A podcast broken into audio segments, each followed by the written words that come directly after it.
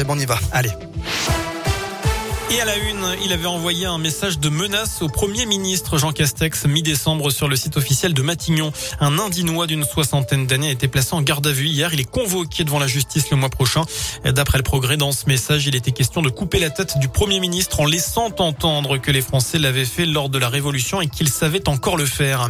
Les profs au ministère de l'Éducation nationale, ce mardi, les principaux syndicats doivent rencontrer Jean-Michel Blanquer pour discuter du futur protocole sanitaire à l'école. Il doit être a priori allégé à partir de début mars au retour des vacances d'hiver pour toutes les zones. Ces derniers mois, les enseignants reprochaient le manque de concertation et de communication du gouvernement dans la construction du protocole. Le ministre de l'Intérieur, lui, hausse le ton sur les convois de la liberté qui s'organisent en France contre le passe vaccinal. Gérald Darmanin dit prendre les choses au sérieux. Nous mettons les moyens de renseignement et d'action si jamais des gens voulaient bloquer la liberté des uns et des autres. Voilà ce qu'il dit en promettant, je cite, une réponse ferme de l'État.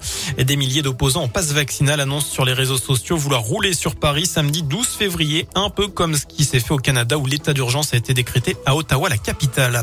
La France lâche du lest aux frontières. Les personnes complètement vaccinées n'auront plus besoin de présenter un test négatif pour entrer sur le territoire et ce, quel que soit le pays d'origine. La mesure devrait entrer en vigueur d'ici une semaine.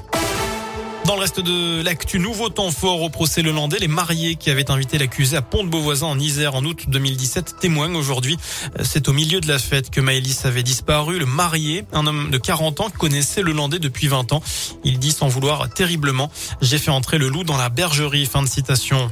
Et puis, euh, après la Russie, hier, euh, Emmanuel Macron se rend en Ukraine. Aujourd'hui, le président français doit rencontrer son homologue à Kiev pour tenter de désamorcer la crise avec la Russie. Les Occidentaux craignent une invasion de l'Ukraine des dizaines de milliers de soldats russes étant déployés à la frontière ukrainienne.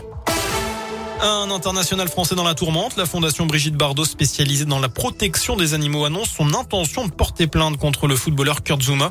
L'ex-stéphanois, aujourd'hui à West Ham en Angleterre, est mis en cause dans une vidéo publiée par la presse britannique où on le voit frapper à plusieurs reprises son chat. Son club a dénoncé ces actes et l'international français risque gros puisque la maltraitance animale peut être punie jusqu'à 5 ans d'emprisonnement au Royaume-Uni. Enfin, on termine et on reste dans le monde du sport, mais pour quelque chose d'un peu plus positif avec le premier titre olympique pour l'équipe de France. Euh, c'est euh, Quentin Fillon-Maillet qui a décroché ce matin la toute première médaille d'or des Bleus aux Jeux Olympiques d'hiver à Pékin.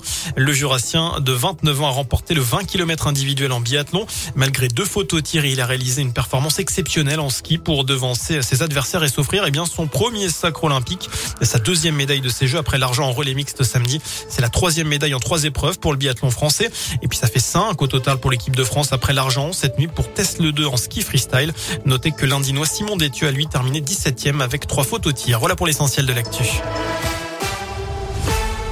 Merci.